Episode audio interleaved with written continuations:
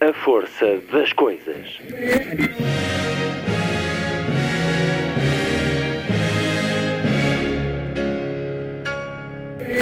Welcome to the 109th last night of the proms.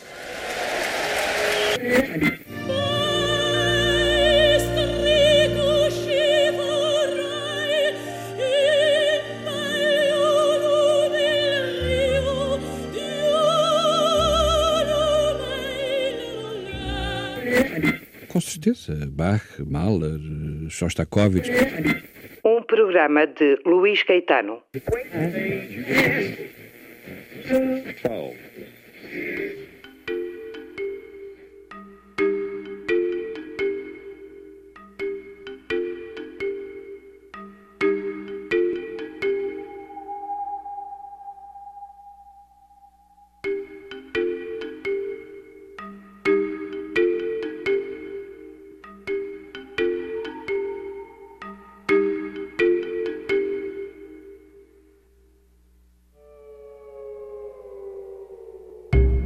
emissão de hoje, converso com Inês Pedrosa. A propósito do livro 20 Grandes Mulheres do Século XX, tem o prefácio de Eduardo Lourenço, uma nova edição pela Sibila Publicações, vidas contadas pela escrita de Inês Pedrosa, de Virginia Woolf, a Maria João Pires, de Anna Arendt, a Paula Rego, passando por Agatha Christie, Carson McCullers, Agostina Bessa Luís, Marilyn Monroe e várias outras. Inês Pedrosa em entrevista na primeira hora do programa.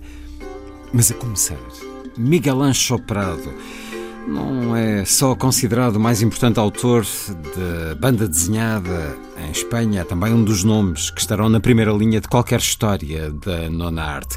Miguel Ancho Prado esteve na recente edição da Comic Con, onde conversei com ele. O mundo criativo de Miguel Ancho Prado vai do humorístico ao poético, do distópico ao cotidiano, do pitoresco ao sensual, do recanto ao mais vasto horizonte. A cor, a fluidez, a expressividade, a originalidade das histórias que nos dá são sempre garantia de inesquecíveis momentos de leitura. Das ilustrações de romances como A Lei do Amor, de Laura Esquivel, confira se o tiver na biblioteca, são excelentes. A concepção visual da produtora Amblin, de Steven Spielberg. Cada novo livro de Miguel Ancho Prado é recebido com alegria pelos leitores de banda desenhada que no nosso país são estranhamente poucos. E depois é sempre surpreendente na capacidade de inovar. O mais recente livro no nosso país é O Pacto da Letargia uma parábola sobre a fragilidade da natureza perante os ímpetos humanos, tem a edição Ala dos Livros. Miguel Ancho Prado, um pintor de cidades, de paisagens e da alma humana, autor de uma obra excepcional, em entrevista, já a seguir. Na segunda hora, as ondas da rádio que se propagam no espaço fitam lá longe, a 600 anos-luz, a nebulosa do saco de carvão fica no sistema estelar Acrux. É para lá que vai partir daqui a dias um poema universal, no qual todos podemos participar, todos podemos acrescentar um verso. Acrux é também o nome que rodeia este projeto, o Festival de Poesia e Ciência do Estreito de Magalhães, que vai ter lugar no Chile no final deste mês e princípio de fevereiro e que poderá ser acompanhado à distância pelas plataformas digitais. Terá uma forte participação de autores portugueses e conhecerá em setembro uma nova edição, em Portugal, em Castelo de Fide. Sobre tudo isto vou conversar com Celeste Afonso, responsável pela Bridges in Culture. E vamos ao espaço, também com a música, ao longo da segunda hora, que termina como sempre com o Lilliput, o pequeno grande mundo dos livros para os mais novos, aqui percorrido por Sandy Gageiro, hoje a propor um livro da Nobel da Literatura polaca Olga Tokarczuk. Sábado, 22 de janeiro. Muito boa tarde. Esta é a força das coisas.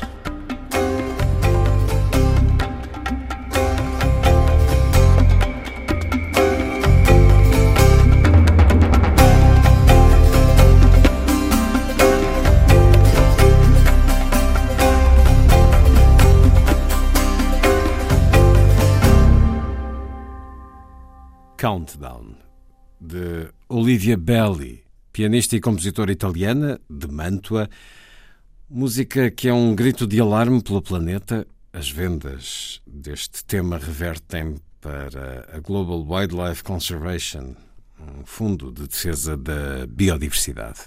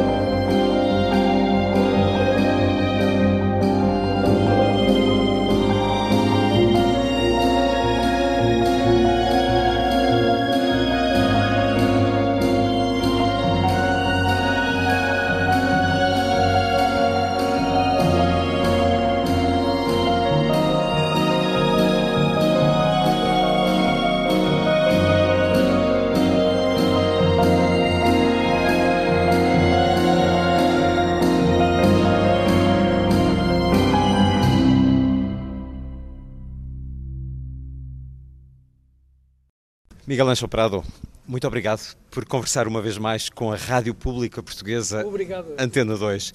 Conversamos uma vez mais na Comic Con, uma edição particularmente especial em que desta vez contactou com os seus leitores de máscara posta. Sim. Estes quase dois anos que levamos já de pandemia, sentiu-os também como um cotidiano delirante, Miguel Ancho Prado, sombrio, mas delirante Sim. também na forma como, de repente, não sabemos como lidar com a realidade? Sim, não foi uh, clarissimamente uma situação. Uh, para mim foi a evidência, penso, para mim, para todo mundo, do grande pecado que, que o, o, o ser humano tem, tem cometido uh, dessa convicção uh, absurda que tivemos durante tanto tempo, de que tínhamos dominado o, o mundo, o planeta, que uh, a humanidade era o de, da, da natureza. E agora um, um simples vírus, uma coisa pequenininha, puxa a nossa sociedade patas arriba, não, não, tudo, tudo, tudo foi é, uma continuação de, de, de improvisação. Eu, todo este tempo, fiquei, ao mesmo tempo, muito compreensivo com os governos. Eu pensava, se eu estiver no, não era fácil. não saberia o que fazer, porque o, o, que veio demonstrar isto é que não temos para nada o, o controle. Então, foi um cotidiano delirante, mas, como bem dizia-se, muito sombrio. Eu, certamente, os primeiros oito, dez meses, eu ficava na, na, no, no, meu estúdio, na minha casa, toda a promoção do livro ficou uh, completamente parada na, na, uh, em todos os países, na França, na Alemanha, no Portugal, na Espanha. Então, para mim era uma, uma situação mesmo ideal. Ah, fico na casa a trabalhar, Tá bom. Confinamento não é estranho a um autor não, não de banda é desenhada, certamente. Nada. Efetivamente, nós vivemos num confinamento voluntário durante muito tempo e mesmo eu reconheço, eu, eu onde eu moro é na, na, na La Coruña? Sim, mas no campo. No na, campo. então Uh, era uma situação muito. privilegiada. Sim, é, não, não era complicada de levar. Mas é certo que o tempo vai passando, os meses vão passando, eh, não podes ver os teus filhos, não podes ver a, a tua família. A minha mãe tem 93 anos, temos que ficar com muito uh, cuidado, muitas prevenções. Isso acabou por perturbar o seu muito. trabalho? Sim. Acabou por não ter espírito? Não, o, a situação absurda era eu ficava o dia todo na, na, na, na minha morada, no meu estúdio, e ao final não consegui mesmo ser mais produtivo do, do, do que já era. O tempo passava e, e, verdadeiramente eu ficava a, a perder muito esse tempo uh, a ligar por telefone aos meus filhos, a minha mãe, a minha irmã, uh, aos amigos.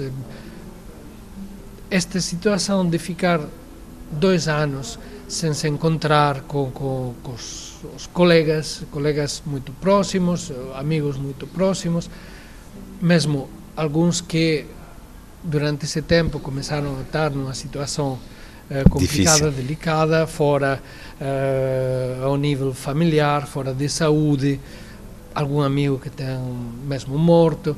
Então, tudo isso começou a, a pesar. Isso quer dizer que não resultou livre nenhum não. deste período de tempo? Não houve criação possível? Está mesmo e continua a ser uma agora já uma situação porque mesmo cada três, quatro meses começamos a ah, semelha que a situação está já Mas... controlada. Eh, Espanha, Portugal fizeram muito bem as coisas. Ah, tá bom, ó. Subitamente chega uma nova variante. Funcionam as vacinas? Ah, sim, um pouco sim, um pouco não. Ah, a gente, então, é fatigado.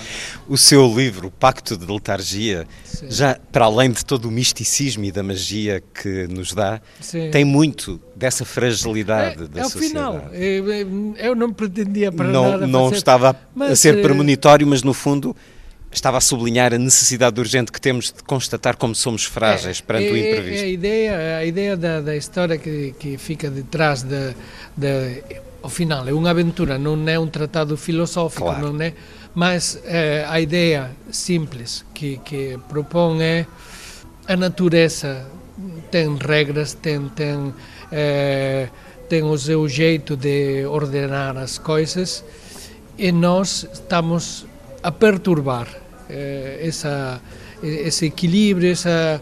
A faltar de, ao respeito. Desde há muito tempo. Então, eu, eu não sou não, não pretendo ser nem sequer uh, utópico.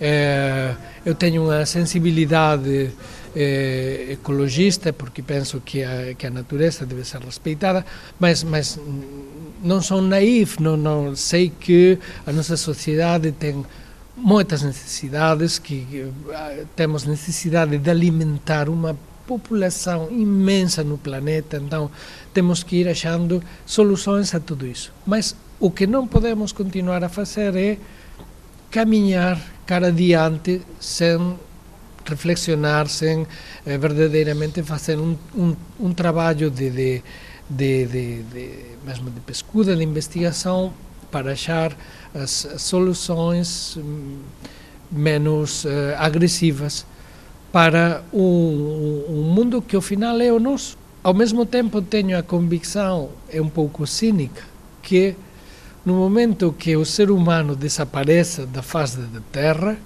o planeta vai ficar perfeito, que em muito pou, pouquinho tempo, em 100, 200 anos, tudo vai uh, melhorar, porque verdadeiramente a humanidade, em certo modo, está a ser a Covid do planeta Terra. Somos, eh, a, cada, a, a cada nova mutação da humanidade fica mais, mais, mais complicada, mais, eh, contaminamos, eh, esgotamos os recursos. Então, é um suicídio, no fundo é um suicídio. A história o, o que pretende propor de um jeito muito ligeiro é simplesmente é, é procurar uma certa cumplicidade, uma certa compreensão por parte de um leitor que não tem por que ser necessariamente eh, um leitor com sensibilidade ecologista, com a natureza, que pode ser, mas que ao final todos nós o, o que temos vontade de deixar para os nossos filhos um mundo já, se não é melhor, pelo menos que não seja pior do que do que nós tivemos. Então, para isso, penso que não é necessário uh, ter uma sensibilidade ecologista, que mesmo uma pessoa que não tenha nunca na sua vida pensado na necessidade de respeitar a natureza, mas vai compreender que, que se quer deixar um mundo aos seus filhos, aos seus netos, é, é preciso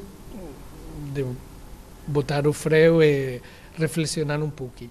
Miguel Ancho Prado, que nos dá muito do ser humano nas suas personagens, mas nos dá muito também das cidades, da hum. paisagem. Acha que as cidades e os habitantes nelas vão mudar com a pandemia? Vão ser diferentes? Prevê-se a desenhar cidades diferentes, sociedades diferentes? Olha, uh os meus dois primeiros livros foram livros de, anti, de antecipação, de, de, ficção científica, onde eh, eu não tive um problema para propor um futuro imaginado que eu achava mais ou menos coerente. Agora não, não, não fico seguro de, de ter a capacidade de, de fazer uma, um, uma projeção. Fico convencido de que a nossa vida mudou já, a nossa sociedade mudou, as nossas cidades mudaram. É possível que nós não sejamos ainda completamente conscientes de até que ponto eh, essa mudança eh, começou já, porque ao mesmo tempo há uma, uma mudança, acho que é eh, histórica, de era. O, os tempos têm mudado já. Nós eh, a diferença entre como nós éramos há 10 anos e como íamos ser dentro de 5 anos muito mais grande que a diferença que nós tínhamos há 10 anos com os nossos avós, com os nossos bisavós. A, a vida deles era muito mais semelhante, mais próxima da que tivemos durante todo o século XX e, e os primeiros anos do século XXI do que vai ser nos próximos anos. É impossível imaginar como é que isto vai acontecer. Não, não somos capazes de prever que o que vai acontecer dentro de três meses, imagina dentro de três anos. Eu verdadeiramente fico sobrepassado. Por mais efabulatório que seja o autor, e é muito o seu caso, Miguel Ancho Prado, que tem muitos leitores em Portugal, eles estiveram, muitos deles pacientemente, mais de duas horas à espera é... de um de um autógrafo, de um desenho seu, porque a sua generosidade uh, uh, traz-lhes sempre uma marca muito pessoal a cada livro. O que é que eles lhe dizem? O que é que os seus leitores lhe dizem de como gostam do seu trabalho? Falam pouco. Sim, é, é, uma situação um pouco é, estranha. Eles chegam, dão o livro, às vezes falam, gosto muito do seu trabalho, tenho todos os seus livros, às vezes descobri o, o seu trabalho através de um livro, né? mas uh, ao final é, é, uma, uma situação, eu acho que Gostava de saber mais, gostava de saber que eles lhe contassem Sim, o que foi uh, a experiência de lê-lo. Às, às, vezes também depende muito dos livros. Hum. Depende dos, há, há livros que uh, provocam mais essa, essa comunicação. Hum. Então, por exemplo, o livro Ardalém, que é uma uma história mais mais intimista de, de era mais fácil achar uh, gente que chegava e falava ah, na minha família aconteceu uma história semelhante, o meu avô foi uh, na imigração à América e não voltou, ou o meu tio sempre falou, tá? É, um livro como O Pacto do Letargo fica mais noutro nível. Sente que tem públicos diferentes conforme o livro? Sim, e isso eh, de feito durante muitos anos, quando eu comecei a minha carreira, era um grande, grandíssimo problema com os editores. Os editores não gostam. Os editores queriam que seguisse determinados Sim, caminhos. Era, quando eu fazia um livro, o livro funcionava bem, ah, então agora deve continuar a fazer. Dizia, não, mas agora quero fazer uma coisa diferente. Ah, então, finalmente, eu diria que há dois, dois grandes grupos uh, entre os meus leitores que eram a gente que gostava da minha obra humorística, o cotidiano delirante, as crónicas incongruentes, e a gente que gostava da minha obra séria, a minha obra mais poética. Então, era, era mais ou menos frequente a gente chegar, ah, gosto muito de tudo o que você faz, mas eu prefiro quando você faz o cotidiano delirante, é o contrário. Ah, gosto muito também da obra humorística, mas o que eu mais gosto é a sua obra séria. Ao final, eh, há também a grande maioria, eh, finalmente, é um, um, um leitor eh, que, depois de tantos anos, o que está a aguardar é a minha próxima obra. Não importa se é humorística, séria, intimista. Sim, de, de, porque são seus leitores de, é, assim. de todos os géneros. Acho que eh, finalmente isso foi o resultado de manter uma, uma posição mais ou menos coerente. Eu, foi assim. Houve um, um momento que eu tenho claramente identificado, que foi o Trazo de Giz, que foi o livro com, com o qual. Uh, os editores disseram: tá bom, você quer cambiar, quer mudar a cada novo livro. Foi um livro que lhe trouxe grande reconhecimento em Espanha. Sim, sim, sim, foi, foi, editado no Brasil este ano, creio eu, também com muito boa está, recepção. Está, sim, sim. Para mim foi o, o passaporte, o passaporte para, para a minha total liberdade Autonomia. criativa. Sim, sim. E, e o pacto, claro, é claro, se o livro vende suficiente, está tudo tá bem. bom.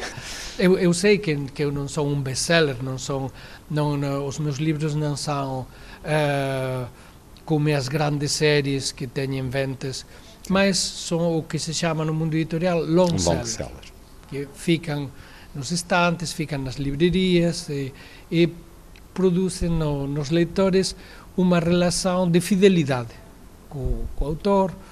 E, por exemplo, com o traço de giz, eu acho que tenho o recorde Guinness de casais nos que, nos, agora já é mais comum, mas nos anos 90, finais do século XX, princípios do XXI, que muitos eh, homens deram de agasalho as suas namoradas para convencer de que eh, os quadrinhos, a banda desenhada, era alguma coisa também. Nobre, muito nobre.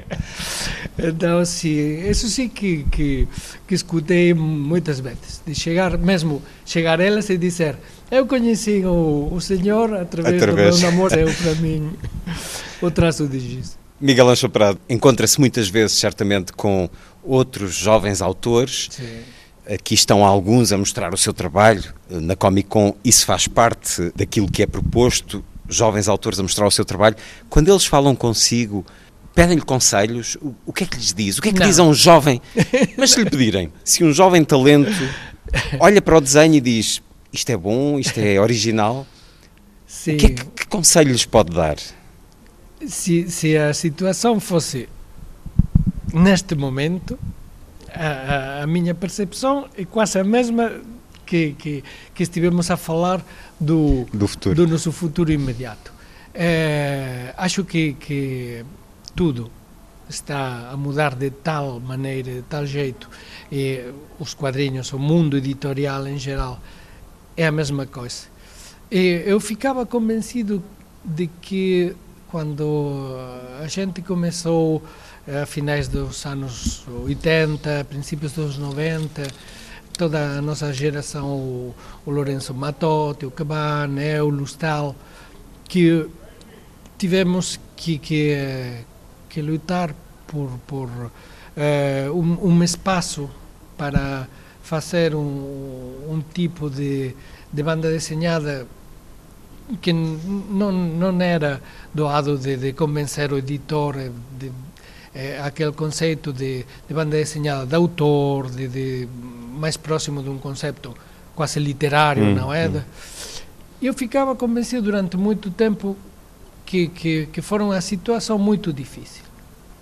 E agora, quando vejo a, a situação que, que os, os jovens autores têm para começar a sua carreira, é terrível é terrível.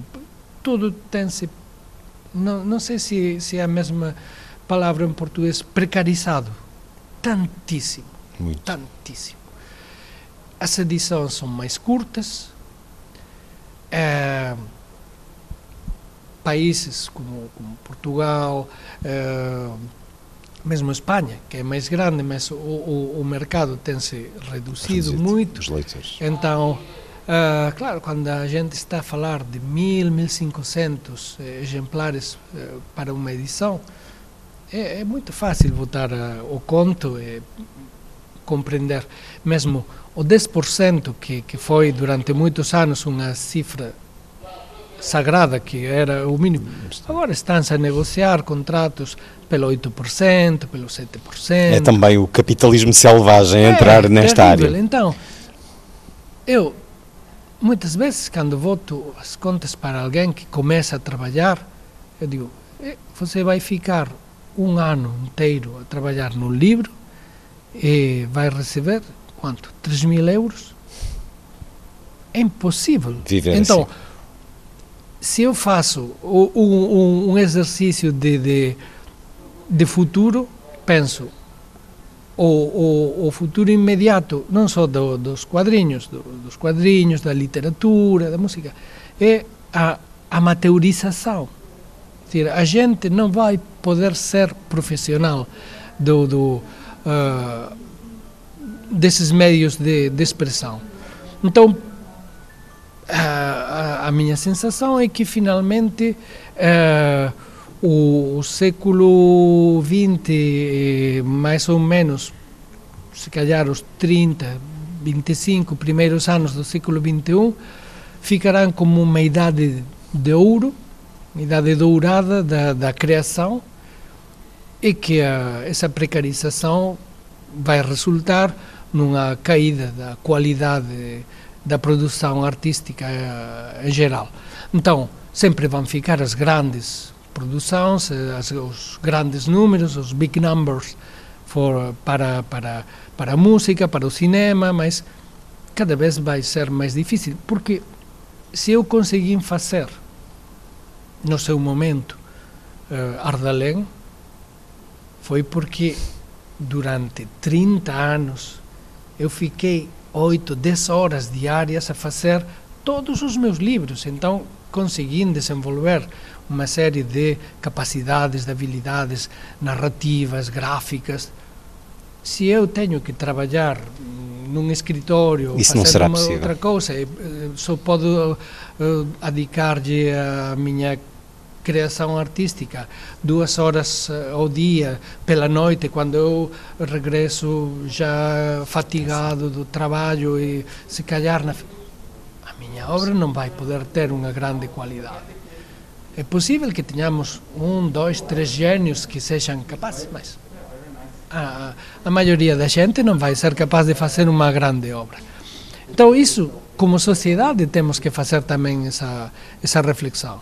Se estamos dispostos a, a renunciar a, a, a isso que já conhecemos, é dizer, foi, foi, foi uma, uma autêntica explosão a que tivemos na música, no cinema, eh, na música.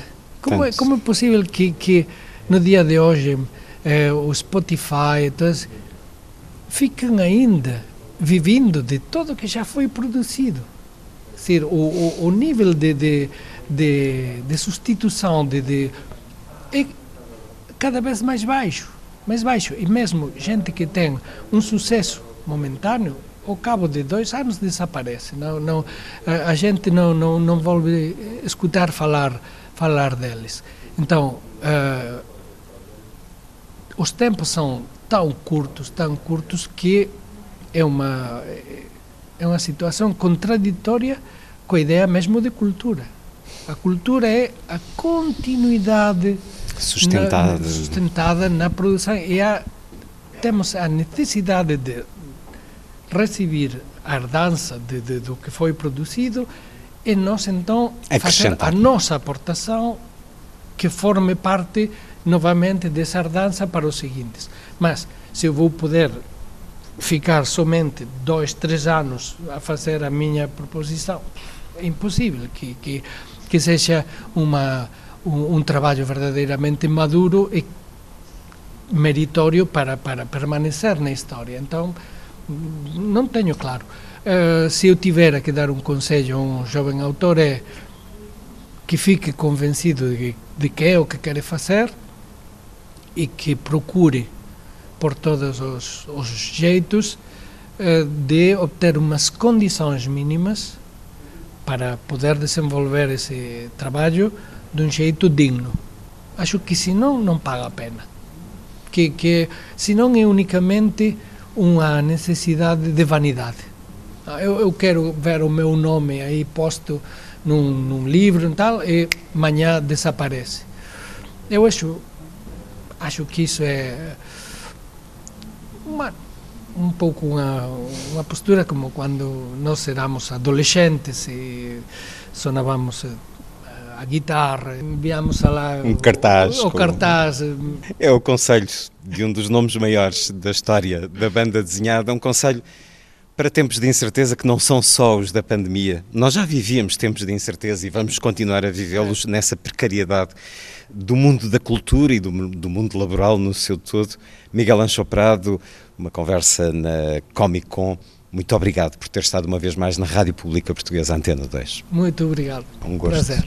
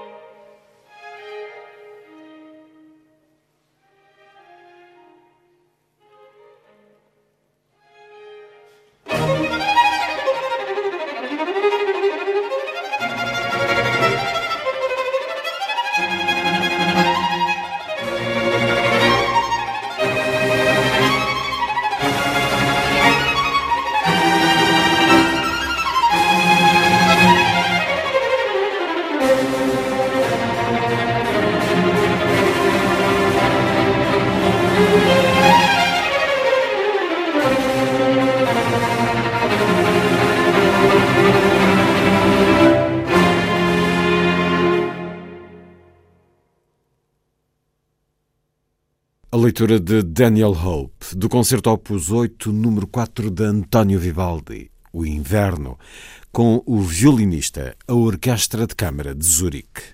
Na segunda hora, vamos à nebulosa do Saco de Carvão, a 600 anos-luz, para onde seguirá, dentro de dias, um poema universal. Antes, a conversa com Inês Pedrosa, a propósito do livro 20 Grandes Mulheres do século XX.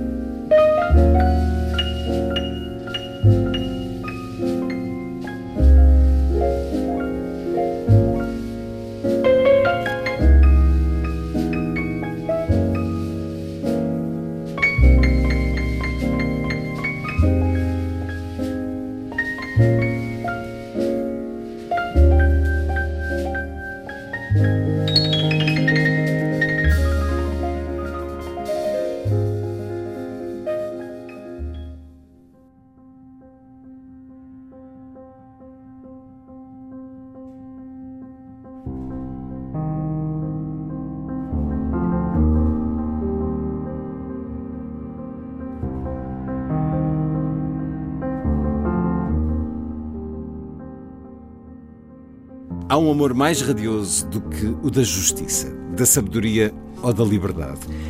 Um amor impróprio que tem a coragem de pisar as suas certezas mais fundas para ir ao encontro das inquietações dos outros. O amor por esse sítio árduo, onde a falha cintila e o ser flutua num tumulto absorto sobre o abismo. É difícil amar o puro pressentimento do ser, escutá-lo para lá das contradições do tempo. É difícil, sobretudo, amá-lo cotidianamente, sem refúgios metafísicos nem desculpas existenciais.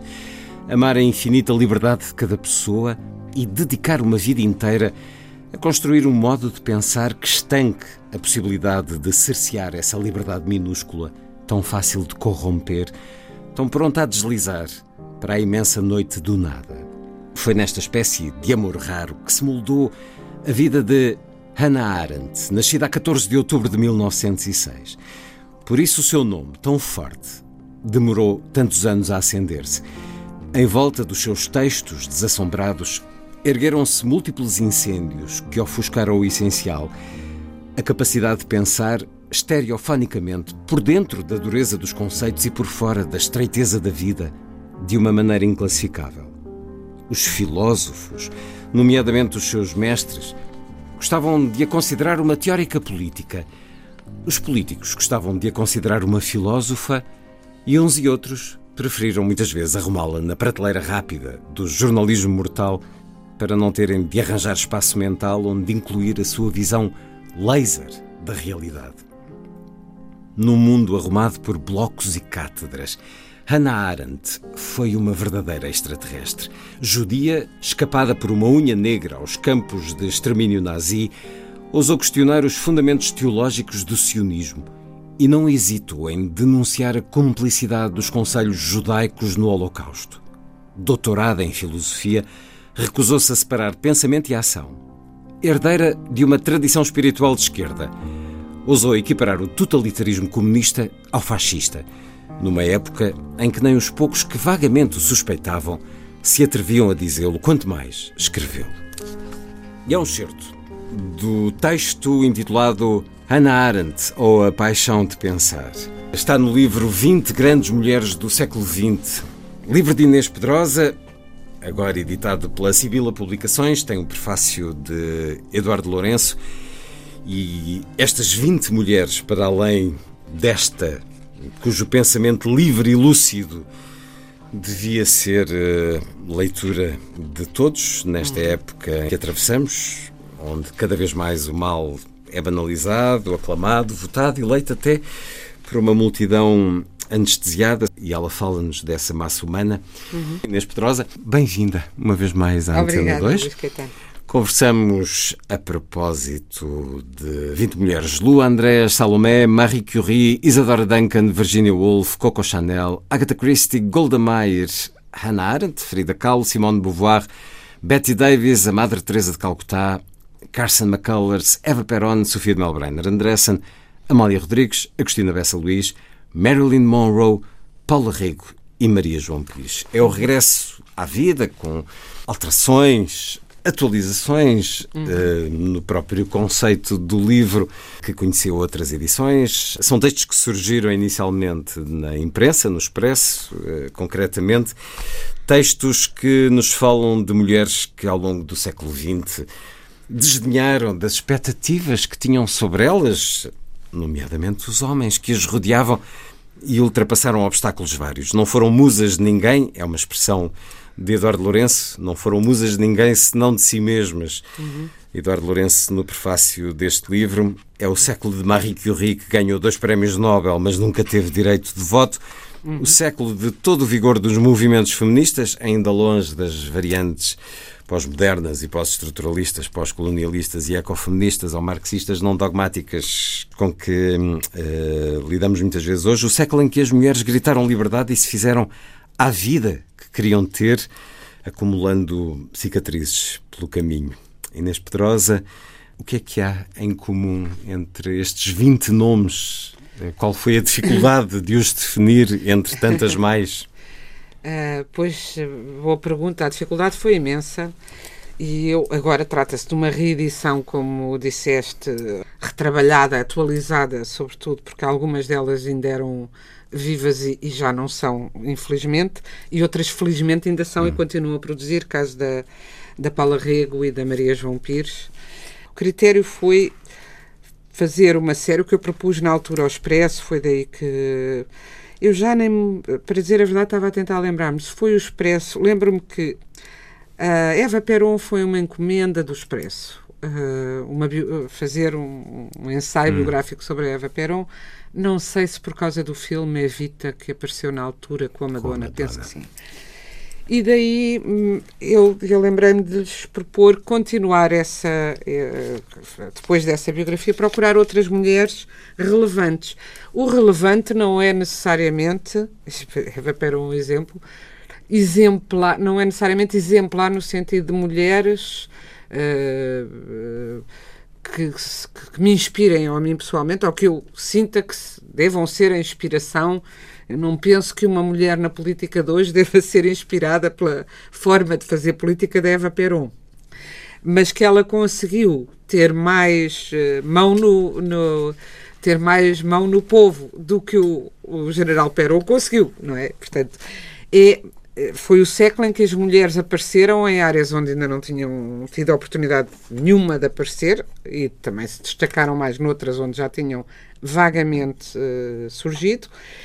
E daí foi, mulheres polémicas, mulheres que não, não eram consensuais e que tiveram, o que elas têm em comum é, é a coragem de pensar por si próprias e de não ir com o rebanho. E, e mesmo na Igreja Católica, a Madre Teresa de Calcutá causou muitos engulhos, porque nunca nenhuma mulher teve, nem voltou a ter, exceto a Virgem Maria, mas que só teve essa, essa força póstuma, não é? em vida o poder que teve uh, Madre Teresa de Calcutá, por exemplo. Portanto, é a chegada das mulheres a diversas formas de poder. E claro, quando agora fiz a, a reedição do, do, livro, que estava fora de mercado há muito tempo, o livro chamava-se, in, inicialmente na primeira edição, chamava-se 20 Mulheres para o século XX, porque, eh, porque o século XX estava a acabar, o livro foi publicado em 2000, uhum. portanto era um bocadinho o balanço desse, desse século. Agora chama-se 20 grandes mulheres do século XX, porque já, não, já o século XX já acabou mesmo. E de resto, uh, para não. Durante anos, na Dom Quixote, onde eu publiquei durante muitos, muitos anos, eu dizia que aquele, aquele livro das mulheres desapareceu. Sempre são, são mulheres que eu acho que é importante olhar para elas. Desapareceu do mercado, não? não, não, não há maneira de o reeditar e o, os editores diziam ah, o século XX já passou, já ninguém está interessado, o que é um conceito extraordinário. Não, são, não eram todos, mas eram os os que decidiam naquela altura. Não era o Nelson Matos, que já tinha saído da, da Don Quixote. Fica aqui registado. Fica registado. Foi esta, é quando as editoras entraram também neste regime de, de autofágico. Hum. O critério... Mas é um livro que com tudo o que nos últimos anos tem acontecido de afirmação de um feminismo sob a forma quase de uh, contra-ataque àquilo que foi o abuso e a discriminação e a uhum. diferenciação que lá está de 100 anos e outros muitos para trás. É um livro que tem mais uh, pertinência, que tem mais apelo hoje à leitura, de alguma maneira. Eu, eu gostei muito de o reler, porque nós uh, escrevemos e, e, esquecemos muito não é? do, que, do que escrevemos. Que remédio. Ainda bem, não é? Porque não aguentávamos. E achei que sim, e, e havia pormenores das vidas destas mulheres que eu já não me lembrava mesmo. E, e soube muito bem reviver as vidas delas todas. Encontrei muito alento. Uh, encontrei. Uh, não é só aquele alento que as mulheres sentem de. Todas nós, e bem, todas as pessoas, quando sentem que passaram por uh, diversas vicissitudes, mas não estão sozinhas. Mas as mulheres que no dia a dia ainda sentem que são olhadas de lado e que não são. Uh, que nunca lhes é dado o crédito total pelo que fazem, uh, sei lá, quando se olha para a Chanel que, que, que, começou por inventar roupa porque não tinha roupa nenhuma para vestir, que era uma órfã sem. É tal questão de ultrapassar Portanto, obstáculos. Ultrapassar. E de enfrentar também tal eh, imposição eh, ah, sim, do mundo de, de homens. Enfrentar. Quando eu falo desta, enfrentar de todas as questões que hoje, que hoje vêm a ser discutidas na praça pública, estas mulheres mostram que não é preciso submeterem-se a tudo aquilo que se fala hoje, à, à, ordem para subir ao quarto do hotel, ao convite, ah, ou a... Estas mulheres realmente não pertencem, sei aí que é chegar. E olha, antes de mais, muito obrigada por teres começado com esse início do texto da Ana Arendt. Comecei a ouvir-te ler, não sabia qual era o texto e disse isto é a Ana Arendt, de certeza porque, eh, quer dizer, eu sabia de cor, não é? Uma mulher livre. E de facto é uma das minhas favoritas e também foi dos textos que eu gostei mais de escrever. Mas claro que eh, Ana Arendt era um bom exemplo disso, de não se deixar vitimizar. Mas o espírito crítico. O, a, a pessoa, quer dizer, se a pessoa, além de ter sido massacrada, perde o espírito crítico, que aliás, no meu entender, é o que distingue extraordinariamente e que faz a grandeza da cultura judaica, que é uma cultura, sendo uma cultura religiosa, é uma religião que acredita no espírito crítico, que é raríssimo nas religiões e talvez por isso Uh, a própria religião ela fomenta o estudo, que é uma coisa rara ou talvez até única nas religiões, que, porque a católica fomenta o estudo da Bíblia, mas a, a, judaica fomenta o estudo de tudo e, portanto, de nós mesmos, a autocrítica é muito importante. E hoje em dia vivemos um bocado numa cultura de vitimização, sim, um, que eu acho que tem feito bastante para acabar com o feminismo e para diminuir as mulheres se vamos contribuir para que nos tratem como uma flor de estufa sem, uh, sem autonomia, pois uh, pior. Aqui não lá, há flores de estufa. Não há flores de estufa. Por exemplo, houve hoje uma conversa recorrente sobre. Uh, Uh, transportes só para mulheres para elas não serem apalpadas. E já há. Já, já há em, em cidades, em cidades civiliza da civilização ocidental e, acha e há pessoas que acham isso normal. Ah, é preciso é que as, pessoas, as mulheres sejam seguras. Por exemplo, sei lá, há dias houve um crime tenebroso de uma, uma agente imobiliária que foi uh, violada, violada enquanto trabalhava. Enquanto trabalhava. E eu vi comentários nas redes sociais, designadamente de um agente imobiliário, que dizia: Espero que os agentes se mobilizem, que as nossas colegas não possam mais ir sozinhas ter com o cliente. Eu disse: Isto é a inversão de tudo. Isso é cercear a liberdade. Olha bem, eu não posso mostrar. Não, não é ela que tem que mudar. É, é, tal coisa, não, assim como não temos culpa, não, não vamos ser violadas porque estamos de mini saia, também não vamos ser violadas porque estamos a cometer o crime de trabalhar sem um homem, sem o guarda masculino que se usa ainda nos países uh, árabes fundamentalistas. Não. 20 grandes mulheres do século XX, livro de Inês Pedrosa, prefácio de Eduardo Lourenço, uh, Sibila Publicações. Há aqui uma identificação com uma ou outra em particular, ah, Inês Pedrosa. Ah, claro. Nomeadamente no caso dos nomes portugueses. Dos portugueses, não sei se foi. Uh, bem, foi Eduardo Lourenço, disse-me isso na altura que eu publiquei e outras pessoas me disseram que era, que era muito curioso eh, em 20 eu ter escolhido, que era um excesso patriótico, acho que isso está no texto de Eduardo Lourenço, Sim. ter escolhido cinco uh, mulheres Sim. portuguesas em 20. Mas eu. Caramba, o livro é editado em Portugal? É editado para um em Portugal. Se fosse editado em, Ingl... se fosse editado em Inglaterra, quantas. Ou na América, que é melhor. Quantas não americanas apareceriam? Muito poucas, penso eu.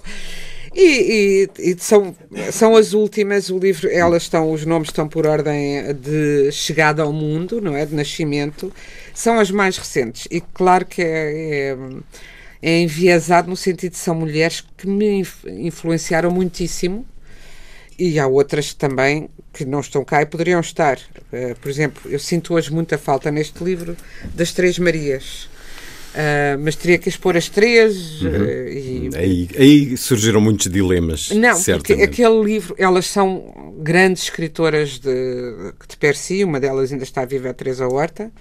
Uh, mas aquele livro é um monumento, é um momento raro, mas aqui aí não era o perfil delas, seria o perfil do livro e não.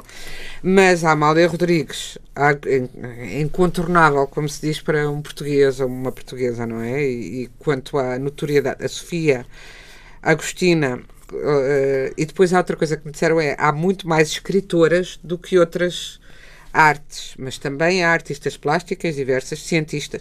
Também é verdade que apesar de tudo, as mulheres tiveram mais oportunidade, há mais por onde escolher. Então, nas, nas letras, há imenso por onde escolher. Eu hoje sinto falta da Clarice Lispector, que em 2000 ainda mal conhecia, é, é verdade, comecei a ler os livros dela no Brasil claro. depois dessa data. Hoje em dia, felizmente, e por causa de ter tido um biógrafo uh, de língua inglesa que ele levou para a língua inglesa já toda já é consensual, mas na altura não era. E de forma que acabam uh, por ser estas que são mulheres. A Paula Rego, uh, a pintura dela foi uma coisa que me fascinou desde muito miúda, e a Maria João Pires uh, o amor que o pouco que eu conheço ainda hoje de música, de grande música, de música clássica, foi muito por causa dela. Sempre adorei piano e adorava ouvi-la e, e, e, não sendo eu uma conhecedora, achava graça como desde há muitos anos eu posso ouvir uma peça qualquer tocada por posso não saber quem, quem é que não é Maria João Pires, mas se tu me puseres uma peça os noturnos de Chopin, de Chopin são absolutamente ela, reconhecíveis. Ou pelo Sequeira Costa, Sim. só para dizer dois grandes portugueses. Eu sei absolutamente o que é que é ela a tocar e eu não sou. Sou uma melómana, mas não conheço música, não sei ler música, tenho pena disso, mas não, não é uma arte que eu não domino e depois ela conhecia e, e mas aquela gostei da maneira tens... dela de estar na vida também aqui era um sim, pouco sim. é uma grande artista que tem sim. uma maneira de estar na vida e, não é e nada e continua e podemos vê-la nesta temporada da Gulbenkian um, são 20, uh, não está uh, Clarice Lispector, mas podemos ler a biografia do Benjamin Moser, que tem Exatamente. mais algumas páginas do que este livro. Mas há aqui uma mulher com quem Uh, tiveste uma relação muito forte, ah, uh, muito próxima, muito cúmplice. Hum, Agostina sim, Bessa Luís, ler um pouco desse texto neste livro, 20 grandes mulheres do século XX. Nunca conheci ninguém que tanto e tão intensamente amasse a vida como ela. No entanto, aceitava a morte com tranquilidade. A curiosidade sobrepõe-se ao medo, dizia-me, e preferiu sempre a lucidez aos eufemismos. Acha a velhice perfeitamente repugnante, na medida em que, em geral, é uma repetição e uma reincidência dos defeitos e raramente das qualidades. Uma pessoa que é egoísta torna-se mais egoísta, uma pessoa que é rancorosa torna-se ainda mais rancorosa. E raramente aquilo que é virtuoso toma o ascendente. Tudo isso acrescido da decadência física, que é a verdadeira velhice. Ria-se quase com descaramento quando lhe perguntava o que aprendera através da sua escrita. Nada, era a resposta. Nos últimos anos escrevia cada vez mais ao correr da pena, célere na caça à expressão do comum dos mortais, que outrora talvez desprezasse por insegurança. Já não tinha de se preocupar com a repercussão dessa simplicidade sobre a sua linguagem e não se distraía da própria vida. Dava menos importância ao sucesso do que a um vestido bonito. Um dia confessou-me sofrer de um defeito infernal: o despreendimento. Por exemplo, eu tinha um gato que adorava. Certa vez fui ao Douro de automóvel com o meu marido e levei o gato. Ele ia acondicionado, de maneira a não se mexer muito, e no meio do caminho resolvi soltá-lo dentro do carro. Ele tornou-se muito agitado e, a certa altura, porque se lhe abriu a porta ou qualquer coisa, o gato afastou-se. E eu tinha sido tão incomodada que de repente aceitei perfeitamente que o gato desaparecesse. E foi o meu marido, que não gostava do gato como eu, que me disse: Vê lá, que o gato pode nunca mais aparecer. E foi ele que recuperou o gato. Era capaz de se desfazer de tudo o que mais amava. Animais ou pessoas, como de um vestido velho.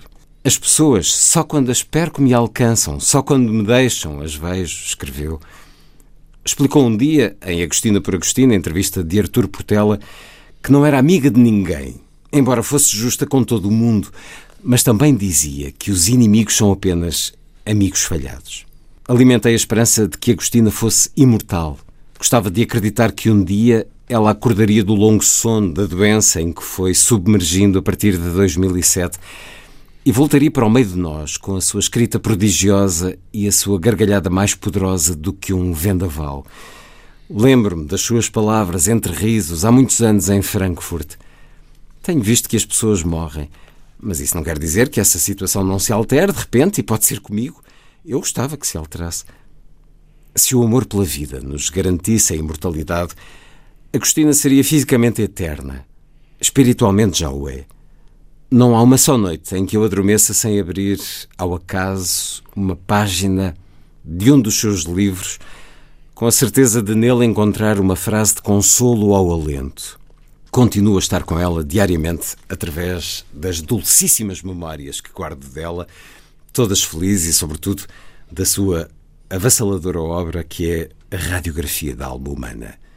Uma vez, numa sessão pública, perguntaram a Eduardo Lourenço o que é a poesia.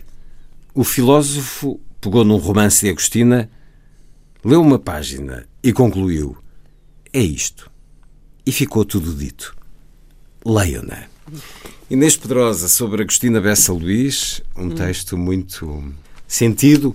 A mulher que melhor conheceste de entre estas 20 como gostarias que os leitores se sentissem ao terminar a última página deste livro? Você falas bem a falar de leitores, porque eu acho, aliás, não é uma coisa Claro nova que não. eu Isto diga. não é a eu biblioteca cor-de-rosa. Não, não é isso. É que eu acho que o feminismo tem que ser uma causa de homens. Porque assim como só se acabou oficialmente, que não, na verdade, é mas com o racismo, quando se tornou uma causa De geral todos. da sociedade, eh, também tem de ser assim. E, não, não, e, e por isso eu acho. Eu acho, sobretudo, quando eu penso em leitores disto, penso mais em leitores, homens, e que digam. "Epá, que Gostava que olhassem para cada uma delas e dissessem que valente pessoa, que admiração, que sentissem a admiração que eu sinto, mesmo por aquelas das quais discordo absolutamente. Eh, Não são muitas, eh, quer dizer, Agostina de facto era, era uma pessoa da minha família para mim, mas eh, Virginia Woolf, eh, a Ana Arendt, que tu disseste, a Frida Kahlo, eh, gosto imenso da, da Frida Kahlo, a Simone de Beauvoir. São uma família intelectual. são da família intelectual, eh, Paula Rego, como já disse, a Isadora Duncan, que eu gostava muito em adolescente, precisamente por, pela maneira como ela via a dança, muito Desassombrada. forma- desassombrada, etc. São mulheres que me marcaram muito a mim, que eu acho que poderiam, que, de- que era bom que marcassem gerações futuras. Portanto, eu penso sobretudo em homens e em jovens. Há dias vi no público uma reportagem sobre as, hum, as novas cartas portuguesas. Tiveram a ideia de fazer com jovens que estão a lê-las. Eu disse: ainda bem, ainda bem que este livro não se perde na, na geração ah, que o viveu. Encontrem-se neste livro. É.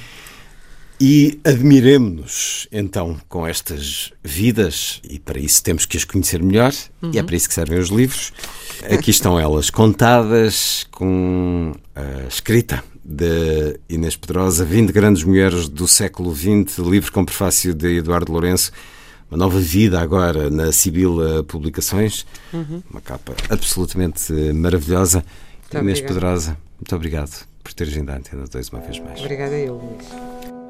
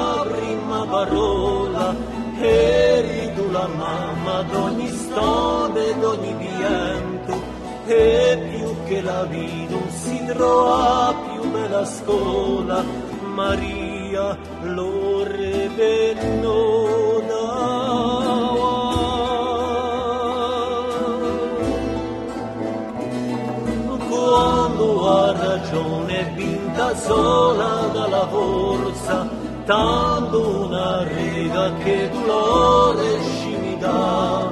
e l'ho miso qui portano dole e violenza, Maria Nimulipa.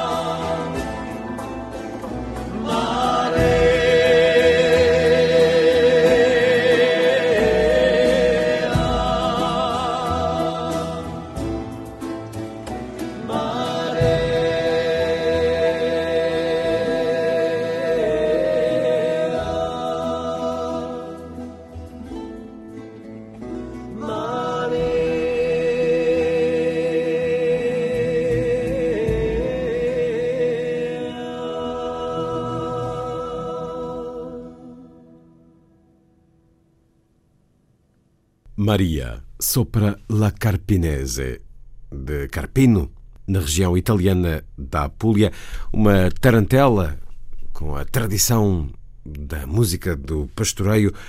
Escutamos o agrupamento corso Bárbara Fortuna com Os Larpeggiata, de Cristina Pluar.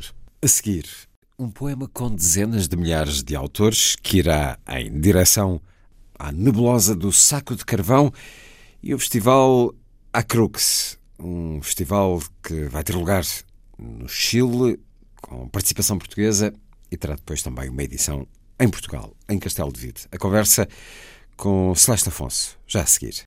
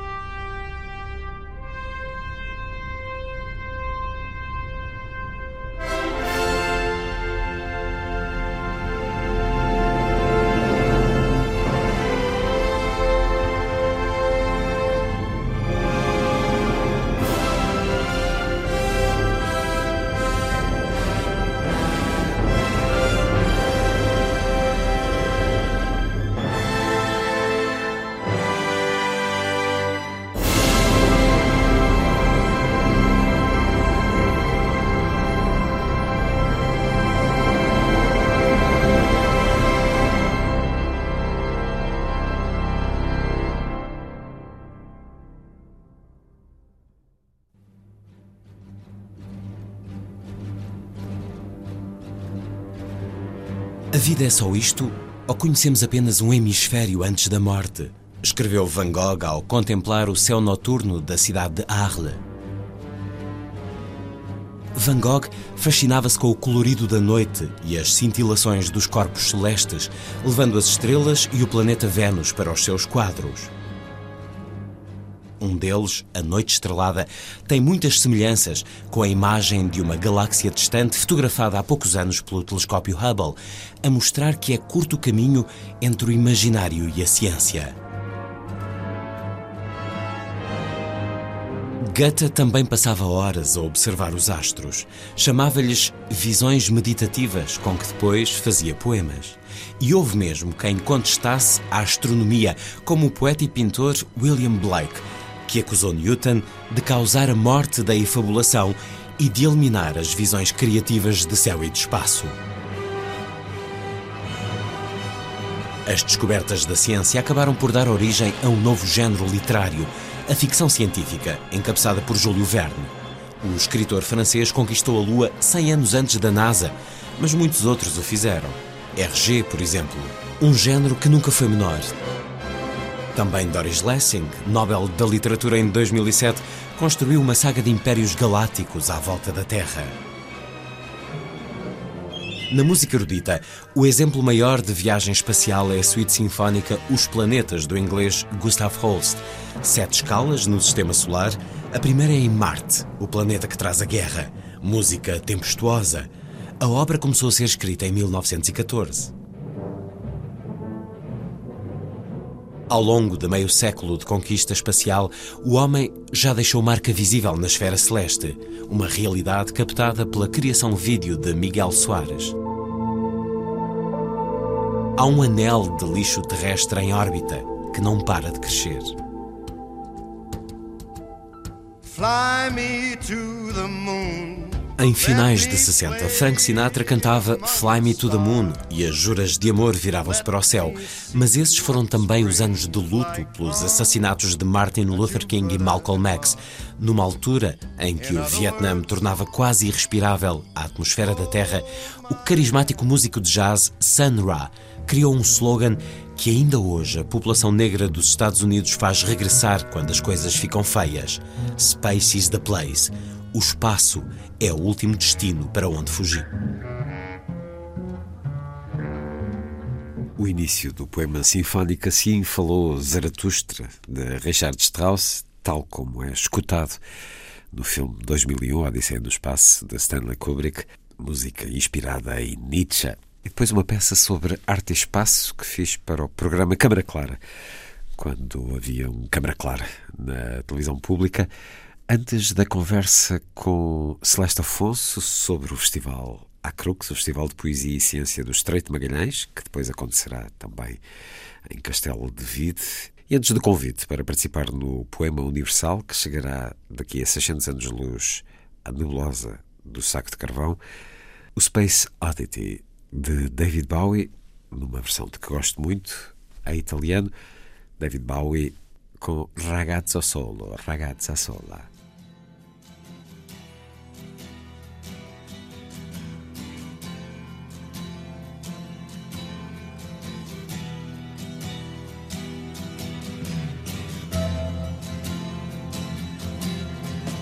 La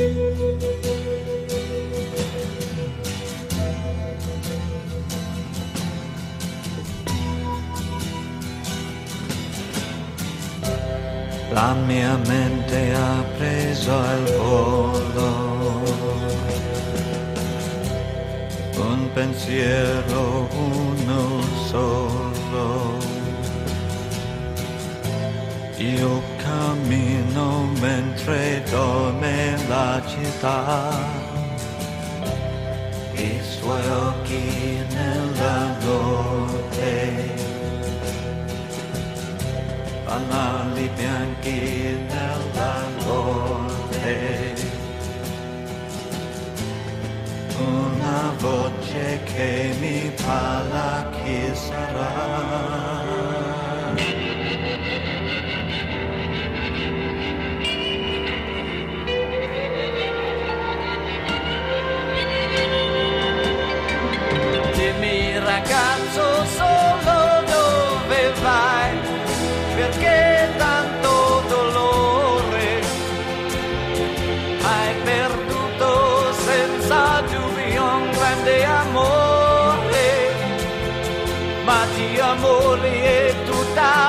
Piena la città.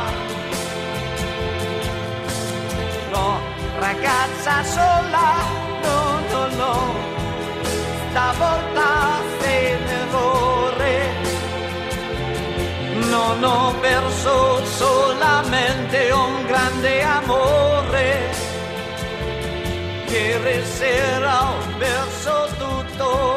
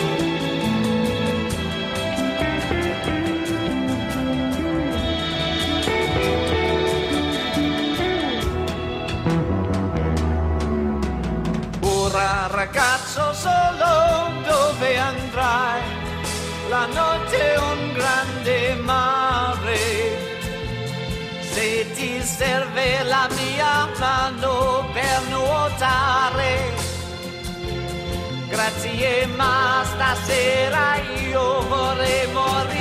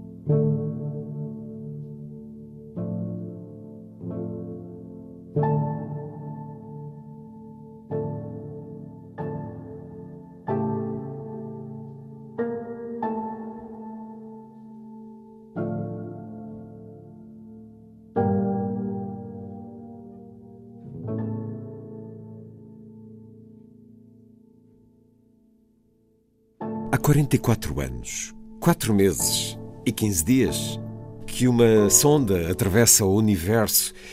Entrou no espaço interestelar em 2013 e está muito para está muito para lá. Já neste momento a Voyager 1, que há muito encerrou a sua missão, mas eh, vai seguindo para cada vez mais longe, acompanhada da sua irmã, a Voyager 2, com arte terrestre a viajar pelo espaço, então, há quase 50 anos, a bordo de cada uma das sondas Voyager, lançadas em 1977 e que continuam ativas. Há discos revestidos a ouro e nesses discos vai música de Bach, de Beethoven, de Mozart. Era para ir também a canção Here Comes the Sun dos Beatles, mas a editora EMI não autorizou fizesse parte dessa lista. Seguem também nesses discos 115 imagens e, curiosamente, uma dessas imagens é uma foto de pescadores portugueses. Creio que da Pova de Varzim, mas já, já não me recordo bem. Há muito que o espaço inspira a criação terrestre.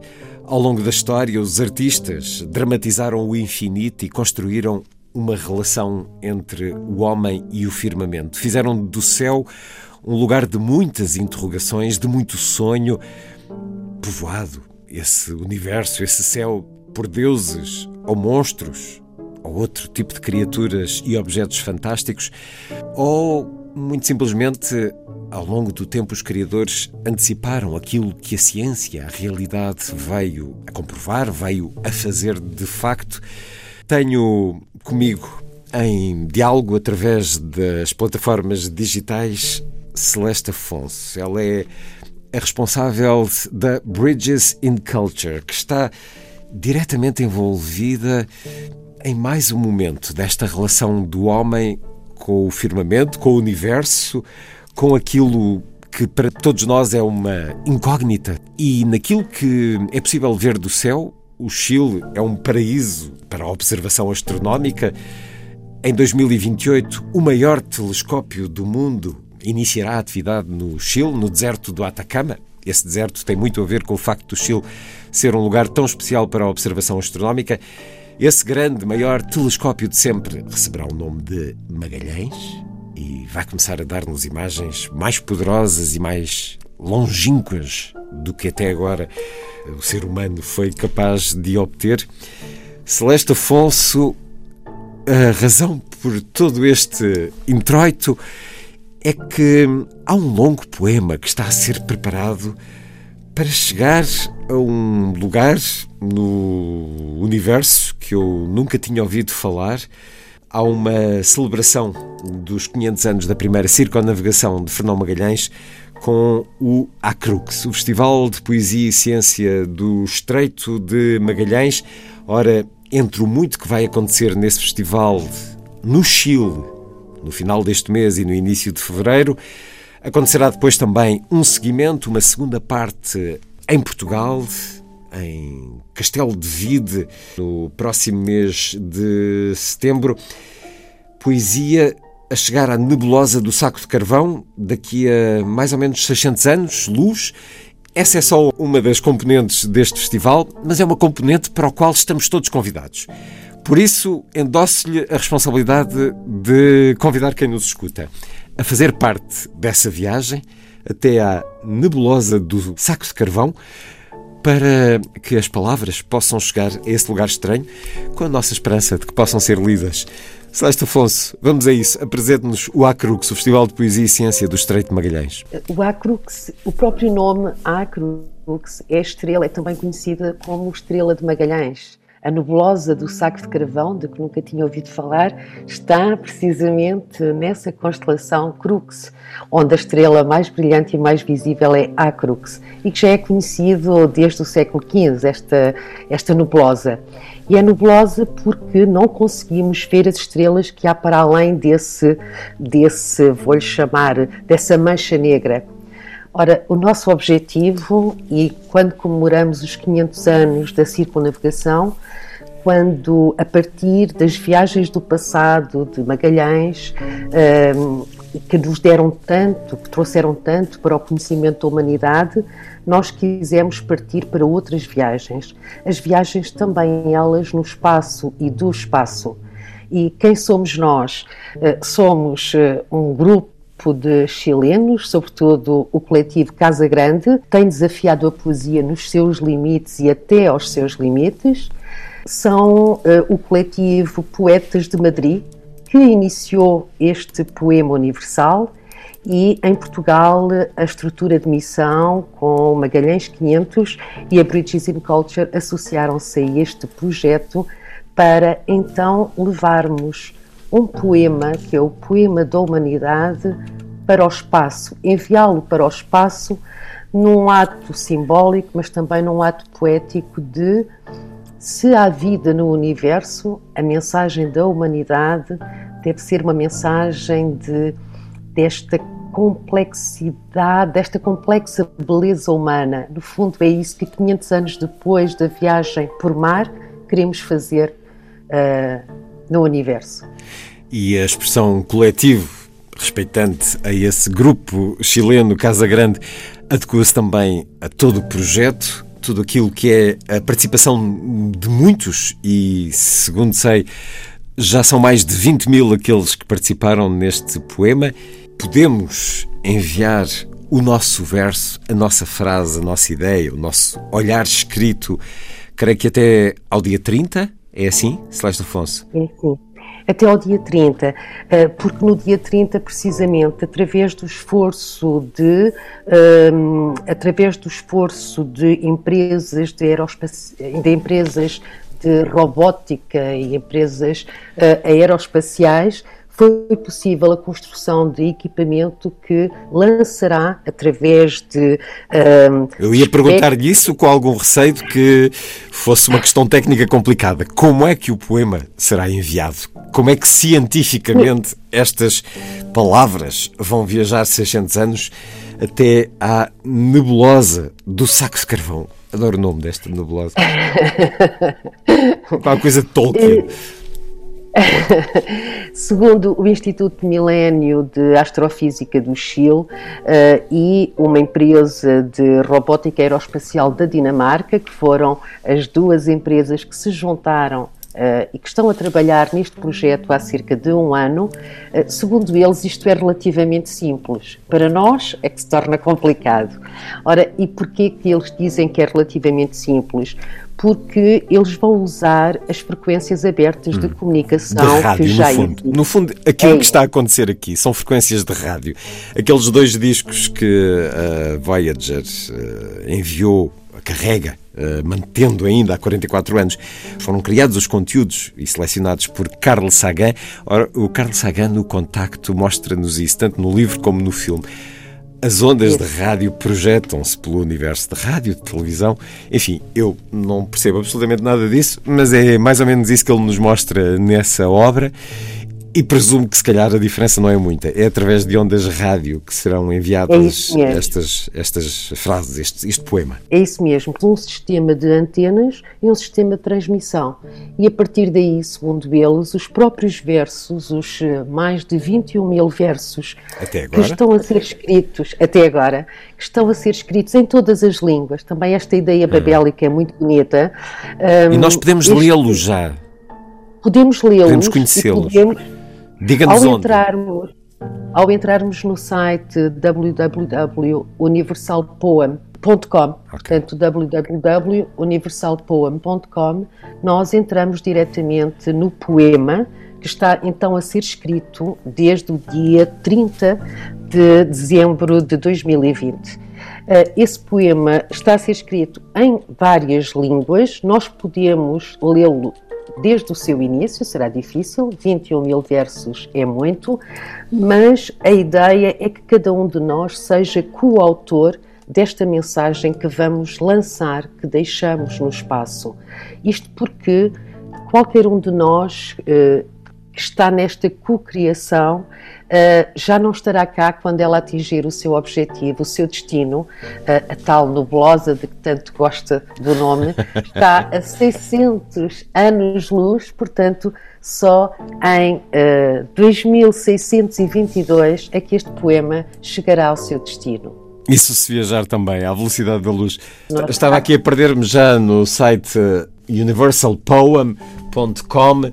A cada momento há novos eh, versos, novas frases a cair. Eh, algumas, a maior parte em castelhano, outras em português.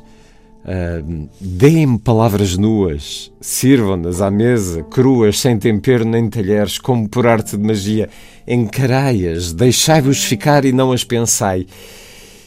E depois hum, uh, uma frase um pouco mais picaresca em castelhano. Enfim, não sei se esta frase, se este verso que li uh, é retirado a algum autor conhecido ou se é um, fruto dessa participação individual que alguém tomou a iniciativa de colocar aqui. É muito curiosa a mescla de tons deste longo poema que uh, aqui vamos podendo ler, com mais sorriso, com mais lirismo. Há todo um cadáver esquisito, não propositado, que se vai formando nessas, nesses 21 mil versos que aqui vão surgindo, aqui em castelhano. Todos somos necessários, livres, habitantes deste universo sem igual. É uma ideia de facto muito curiosa, muito original e a ciência não tem assim tanta dificuldade em fazer chegar esse poema universal à nebulosa do saco de carvão em 2622, daqui a 600 anos. É uma celebração da poesia, é uma celebração da viagem de circunnavegação de Magalhães, é uma celebração desse coletivo que somos todos, que é a humanidade. Mas, e, e pronto, e este é, é, de facto um grande convite que aqui deixamos ficar: é que uh, vá ao site, ao sítio da internet universalpoem.com, universalpoem.com e acrescente-se a essa longa viagem para a nebulosa do saco de carvão. Participando também dessa maneira no Acrux, que então ficamos a saber que é também nome de estrela. Estrela de Magalhães. Uh, participando no Festival de Poesia e Ciência do Estreito de Magalhães, que vai acontecer uh, no Chile entre 26 de janeiro e 2 de fevereiro, e depois terá uma uh, réplica, uma continuação, uma, uma, nova edição em Castelo de Vide, de, em setembro, no nosso país, claro. Mas para já também uh, convite para assistirmos ao Acrux, porque eu, no Chile, porque eu presumo que se possa assistir através das, das tecnologias, através da internet, com a participação de vários autores portugueses, de vários poetas portugueses, não só poetas, Cláudia Lucas Shell, uh, Virgínia do Carmo, Maria do Rosário Pedreira, Ana Luísa Amaral, Cristina Norton, Fernando Pinto Amaral, Luís Felipe Sarmento e Boaventura de Sousa Santos. Apresente-nos esta parte, esta componente do Acrux, do Festival Acrux. Temos então, num primeiro momento, nos dias, uh, nos dias 28 e 29, vamos ter uh, o, o Acrux online. Uh, isto porque nós, quando começámos a trabalhar o festival, ainda não tínhamos certeza de como isto iria acontecer, se continuaríamos Sim. confinados ou não. Portanto, tivemos uma parte híbrida e aí nós temos uh, vários poetas portugueses uh, que vão estar uh, em conversações, em mesas com poetas castelhanos, Uh, poetas uh, espanhóis e poetas chilenos, sobretudo poetas do Estreito de Magalhães. E a grande uh, novidade é também aquela que traremos para Castelo de Vide, é que os poetas são moderados por cientistas. Portanto, há aqui uma conversa, hum. os temas estão já pré-definidos, mas onde trabalhamos a ciência com a poesia e a moderação é de cientistas. Nesses dois primeiros dias do festival online será possível assistirmos, serão divulgados os links para se poder participar e assistir. Portanto, acedendo Depois... ao sítio da internet do Acrux, Festival de Poesia e Ciência do Estreito de Magalhães, estão lá os links para assistirmos às mesas de conversa, em que os poetas ou os escritores, no, de uma designação mais geral, serão moderados por cientistas, o que também é muito aliciante. E depois, Celeste Afonso? E depois temos uh, todo um programa vastíssimo e muito, muito interessante em Ponta Arenas, com conversas, com leituras de poesia, com uh, exposições, uh, mas sobretudo com muita partilha entre a ciência, os poetas e a comunidade. esta este intrincar da comunidade da ciência e da literatura, da poesia em particular, neste caso, é o que nos interessa e é o verdadeiro conceito deste festival. Uh, aí, presencialmente, teremos apenas a, portugueses, enquanto poetas uhum. portugueses, teremos apenas a Cláudia Lucachel e a Virgínia do Carmo. Essas estarão presencialmente todos os dias do festival em Ponta Arenas e depois passamos para Porvenir, uh, onde iremos fazer o lançamento do uh, Poema Universal e onde teremos também uh, leituras de poemas, onde teremos algumas mesas, algumas conversas e onde no último dia vamos apresentar o Festival Acrux em Portugal, portanto não é uma réplica, e se nós aqui no Chile partimos de Magalhães, em Portugal vamos partir de um contemporâneo, mas que penso que não se cruzaram, vamos partir de Garcia Dorta, vamos pegar na ciência e na poesia uh, e vamos também pensar até lá numa forma apoteótica, tal como acontece aqui com o Poema Universal, de trabalharmos esta questão da poesia, da ciência e com a medicina, muito ligada à medicina, muito ligada à observação e ao conhecimento, e é isso que vamos também apresentar. Uh, em uh, Porvenir no último dia do festival. Aí surgiram informações mais detalhadas, ou pelo menos o início desse festival que acontecerá em Castelo de Vide no, mês de, no próximo mês de setembro. Uh, esperemos que já mais aliviados, mais libertos, uh, com uh, a questão Covid mais sacudida das nossas vidas. Mas para já há toda esta viagem a fazer até ao Chile, assistindo ao que nos é proposto, enfim, a maior parte dos portugueses entende uh, facilmente o castelhano, na grande maioria da expressão, mas depois há essa viagem também, de 600 anos. 600 anos de luz até à nebulosa do saco de carvão com esse longo poema de que todos podemos fazer parte. E quem sabe alguém o lerá nesse singular destino. Recapitulando, universalpoem.com Acrux, Festival de Poesia e Ciência do Estreito de Magalhães, a ciência e também a poesia da imaginação fez com que possamos, à distância, usufruir de tanta tecnologia uh, que nos permite aceder e participar das coisas, tal como esta conversa. A ciência faz também de imaginação e isso foi comprovado desde sempre. Celeste Afonso, Bridges in Culture, responsável da participação portuguesa neste Acrux, o Festival de Ciência e Poesia, que vai enviar o poema universal para o cosmos. Quer acrescentar mais alguma coisa, Celeste? Apenas que participem, deixar aqui esse apelo. Outros participem, sejam coautores deste poema universal. Eu acredito que a mensagem que possamos lançar para o universo uh, será sempre uma mensagem bonita. Este gesto poético, por si só, merece que todos participemos dele. Uh, e um excelente ano para todos. Ora, lendo aqui mais um verso desse longo poema, este verso em castelhano, mas traduzindo Há muitas formas de demonstrar amor. Às vezes, regar uma planta pode ser um ato de amor. Eis um belo verso para terminar esta conversa. Celeste Afonso, muito obrigado por mais este momento na rádio e encontro marcado para daqui a 600 anos de luz na nebulosa do saco de carvão. Obrigado, Celeste Afonso. Obrigada, Luís.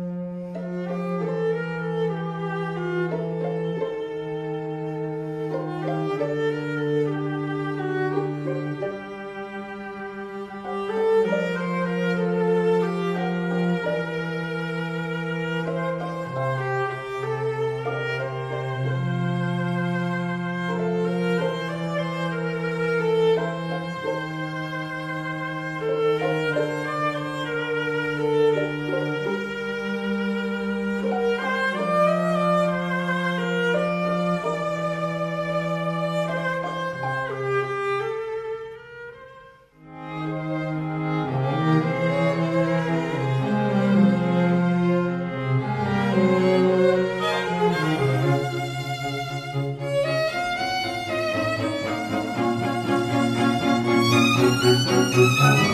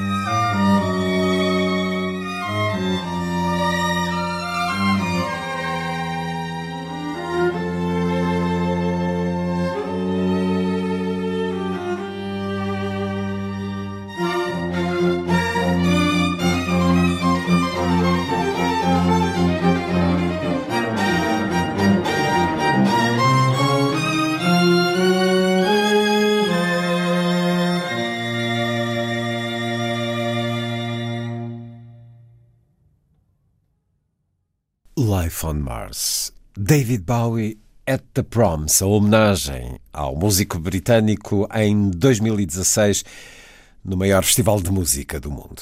A interpretação do Meridian String Quartet. David Bowie, dias depois dos dois aniversários que marcaram a sua vida, o do nascimento, a 8 de janeiro de 1947, e o da morte, a 10 de janeiro de 2016. A seguir, Lilliput, é o pequeno grande mundo dos livros para os mais novos, percorrido semanalmente neste programa por Sandy Gageiro. Diz Lilliput. Lilliput, Lilliput. Lilliput.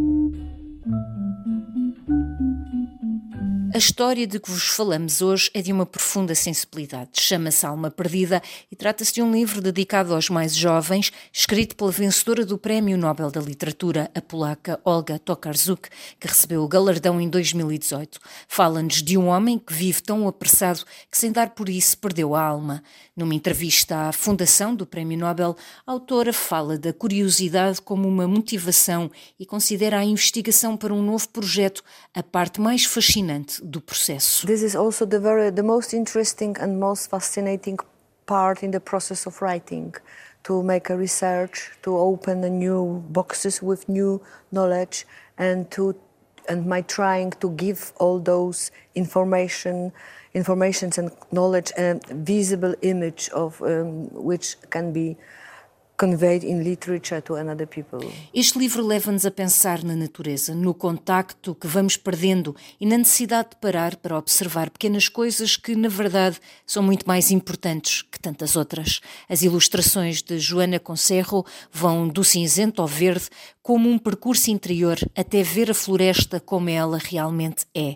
E nem por acaso a escritora Olga Tokarczuk fala dos tradutores como se fossem jardineiros que plantam os textos noutras línguas e culturas. This is very miracle process, miraculous process because they are taking my, my text from Polish. They reworking the text and they plant the text in the, the, in the, on the ground of their own cultures and language. So they are in a way gardeners, co-creators. a autora doou parte do seu prémio Nobel para uma fundação ligada à tradução. O livro Alma Perdida está traduzido para português e é uma edição fábula. E terminamos com Marte, o portador da guerra. A música de Gustav Holst, na interpretação da Orquestra Filarmónica de Berlim, a direção de Herbert von Karajan.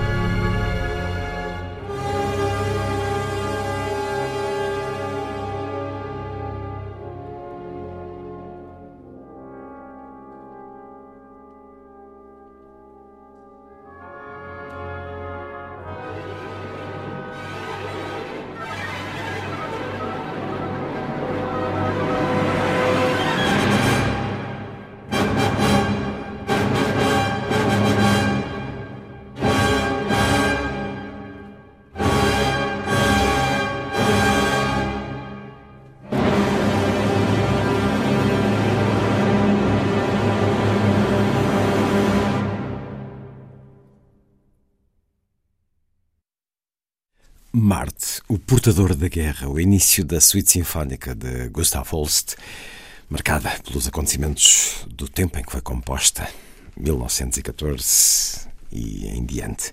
Já a seguir, o Metropolitan de Nova York, em direto, com a apresentação em estúdio de André Cunha Leal.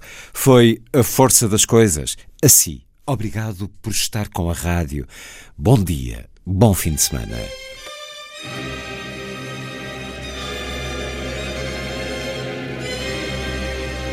A força das coisas.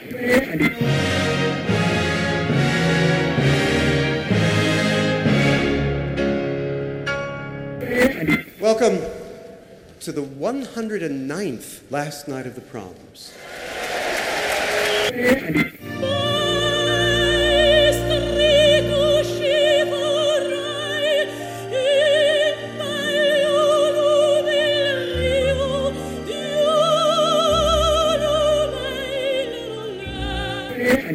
Com certeza, Bach, Mahler, Shostakovich. Um programa de Luís Caetano. Twelve.